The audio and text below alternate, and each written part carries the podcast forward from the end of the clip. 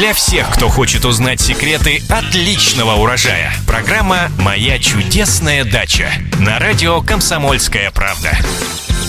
Здравствуйте! В эфире программа «Моя чудесная дача» и ее ведущая Екатерина Рожаева. И, как всегда, мы отвечаем на ваши многочисленные вопросы о том, что растет, цветет, благоухает и плодоносит. В студии радиостанции «Комсомольская правда» наш постоянный эксперт, научный сотрудник НИИ овощеводства защищенного грунта Маргарита Васильева. Здравствуйте, Маргарита. Здравствуйте. Вопрос задает Елена из Тюмени. Второй год в теплице, начиная с раннего лета, листья огурцов желтеют.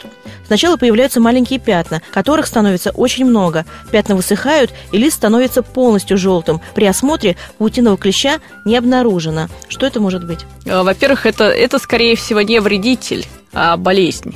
Вот. А в данном случае, если впоследствии у вас э, засохшие части выкрашиваются, то это может быть антракноз или оливковая пятнистость, от которых э, помогают э, препараты меди. Также это может быть в некоторых случаях проявление ложной мучнистой росы, которые точно так же, соответственно, против нее помогают обработке противогрибковыми препаратами.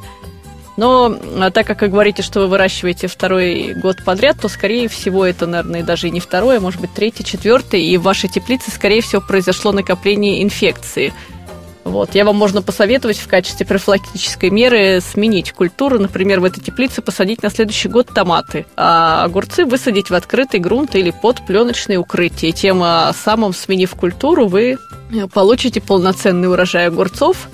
А, вредители и болезни огурца, соответственно, а, из теплицы со, со временем пропадут возбудители болезней.